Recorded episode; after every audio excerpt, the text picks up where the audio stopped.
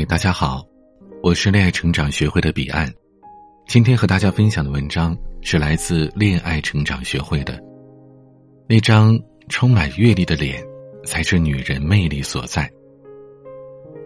源泉，身体和灵魂一直都在路上，从不停歇。最近徐峥的电影《囧妈》公布了女主角是源泉，一时间，电影又多了一份期待和惊喜。袁泉这个四十二岁不小红的女演员，最近却被频频的刷屏。微博上有个投票，国庆档的电影三部大片当中，谁是你心中的影后呢？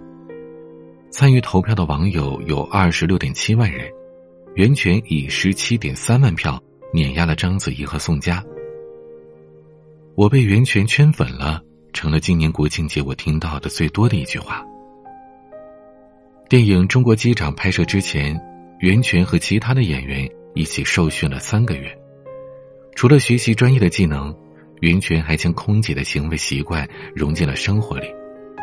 在拍摄期间，她是空姐；拍完之后再坐飞机，她还是会习惯性的检查飞机上的一切。就是这样一个脸上长有皱纹、一看就充满了阅历的脸，让人觉得和这场危机特别适合。导演刘伟强这样评价袁泉的演技：“你看他不止压几个人，是压整仓的人，这不是简单的对白能压下去的，是整个人的身体语言、眼神、气场压下去的。袁泉演的这么好，他真的有压场感。然而，袁泉不是一直都很红的人，他的红是有间歇性的，而且歇的时间有点长。”上次被热议，还是两年前在电视剧《我的前半生》当中出演了女高管唐晶。再往前，可能在荧幕上对她的印象都是一些出场频率不高的配角。那她歇的时间都干什么去了呢？众所周知，演话剧去了。三十岁那年，她入选了中国话剧百年名人堂，所以，袁泉的红。看似意外，却完全都在意料之中。对于一个真正热爱表演的人来说，身体和灵魂一直都在路上，从不停歇。三十岁的美，没有二十岁的紧张青涩。袁泉中年爆红，不得不被问到一个问题：他没有年龄危机吗？袁泉是这样回答的。我没有什么所谓的危机，如果拿演员作为一个终身职业的人，心里就会做好准备，在不一样的阶段遇到不一样的角色，不管是主角还是配角，只要你选择了，说明你在角色的身上找到了共鸣点，想要表达它。这与之前海清所说的女演员到了一定的年龄，资源会受到局限，在荧幕上演不了主角。更多的一种豁达和自然。以职业来划分角色是没有大小跟好坏之分的，但是如果一个人一开始就习惯了处于高位，再想往低处走，其实挺难的。回顾袁泉的职业生涯，他也曾经迷茫过、自卑过。小时候对自己的长相自卑，因为有人曾经评价过他的长相很怪，于是。他就认为自己是不好看。等长大之后才发现，怪其实是一种独特，是区别于别人的特点。刚上大学的时候，他也因为长相很自卑。然而同学们并不这么认为。他和章子怡一起被评为七朵金花。二零零七年的时候，他出过自己的音乐专辑《孤独的花儿》。以大长腿萌萝莉的形象示人，但是音乐专辑也仅此一张。记者问他是否还会出专辑，他笑了笑，说应该不会了。当时出专辑完全是处于好奇跟爱好，但是只懂皮毛，没有在音乐上下过深功夫，没有深入的研究，就不能坚持下去。人三十而立，四十而不惑。明白自己想要什么的人，才能把自己的一生过得平淡，却无比精彩。从学生时代，袁泉就不论角色的大小，一直行进在表演的这条路上。上大学的时候，他就凭借着《春天的狂想曲》获得了金鸡奖的最佳女配角。二零零九年，他又凭借着电影《如梦》提名金马奖最佳女主角。结婚之后，他很少出现在荧幕上。大约有十年的时间都在专注的演话剧，他对话剧的热爱超过了钱。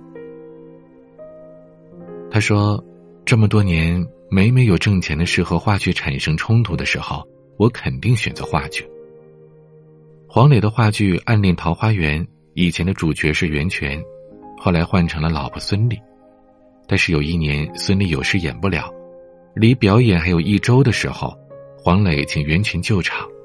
时隔八年，袁泉一登场，那个感觉就又回来了。有的演员把话剧当磨练，而袁泉把话剧当生命的一部分，身体力行的证明着。不仅如此，袁泉不炒作，不秀恩爱，不博人眼球。有些人想要证明她和老公夏雨也秀恩爱，但是找到的证据很少。即便是微博的互动，也是好几年前的。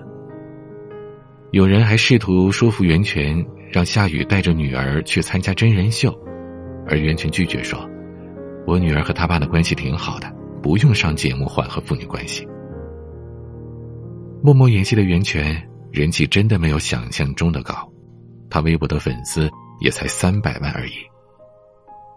单纯的演戏，想要征服观众，就只能靠演技了。于是，从我的前半生开始，袁泉的人气靠着演技走了上坡路。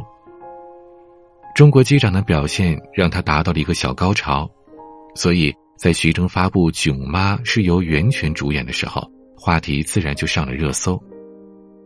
赖声川导演这样评价袁泉：“她是这半个世纪以来继林青霞之后最有气质的女演员。”袁泉的实力配得上这样的评价。女人的魅力从不局限在年龄。电影《我要上青云》当中有这样几句台词：“女人到了二十七岁就叫大龄剩女，而男人却被称为单身黄金汉。”张爱玲也说：“出名要趁早，好像女人在年轻的时候不闯出一点名堂，整个人生就废了一样。”但演员樱桃说：“从什么时候开始？”女演员的魅力仅限于少女感了呢？袁泉自己也说：“我喜欢自己这张充满着阅历的脸。”可能是演员这个职业比较特殊吧，无论哪个年龄段有实力就饿不死，就有工作就能被人看到闪光点。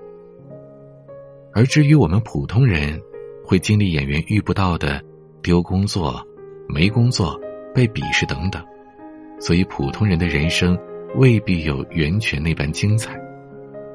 但要明确的是，年龄从来不是衡量女人价值所在。女人有自己的热爱，自己的事业，即便有一天她决定要单身，也可以不孤独，有寄托。